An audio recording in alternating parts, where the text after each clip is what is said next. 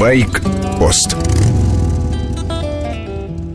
Дни становятся длиннее. Пора подумать о новом мотосезоне. Он явно будет непростым, прежде всего из-за цен на технику.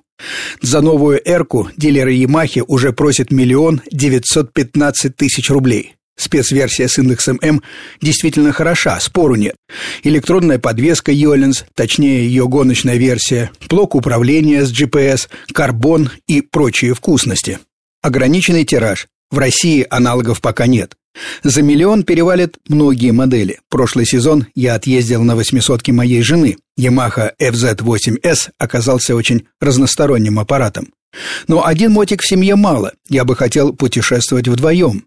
Мечтал об универсальном аппарате сил в 150, пригодном как для городской езды, так и для дальних поездок. Всепогодный и всепролазный BMW GS 1200 чуть не добирает по мощности и скорости. К тому же не нравится мне внешне. Рафинированная Ducati Multistrada в правильной комплектации еще до падения рубля стоила за миллион. Боюсь, что покупка нового полновесного аппарата мне не грозит в этом сезоне.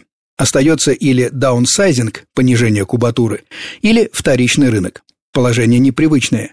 Последнее время я сам подпитывал рынок секонд-хенда. Ездил года три и продавал свои мотоциклы. Кстати, с чистой совестью. Судьба берегла от падений, и техника была в идеальном состоянии. Я открыто смеялся над покупателями, которые вынюхивали какие-то мифические дефекты в моих аппаратах. Теперь придется посмотреть на процесс со стороны покупателя. А если жизнь станет еще труднее? Ответ простой. Никаких дальних планов. Вообще, кто сказал, что мне обязательно положен большой красивый мотоцикл? Чушь все это. Попробуем малые формы. Например, трехколесный скутер типа Piaggio MP3. Обратный трайк, у которого передние колеса параллельно наклоняются в повороте. Очень интересная штука.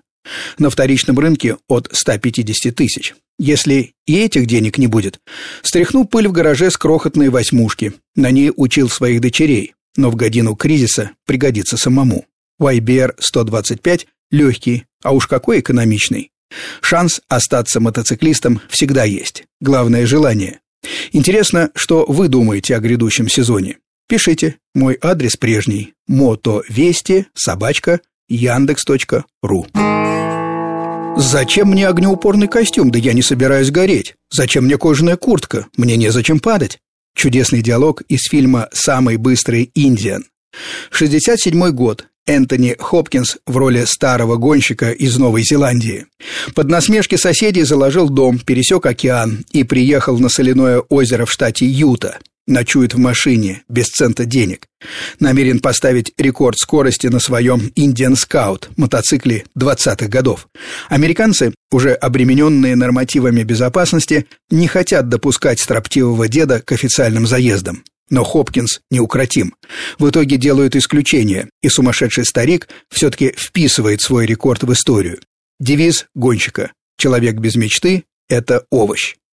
Лента «Самый быстрый Индиан» 2005 год, производство Новая Зеландия, продолжительность 127 минут. С вами был Фантон Старший, Байкпост, программа о мире мотоциклов и неожиданных встречах, которые дарит эта техника. Короткая рубрика по будням, большой байкпост, воскресенье с часу до двух дня.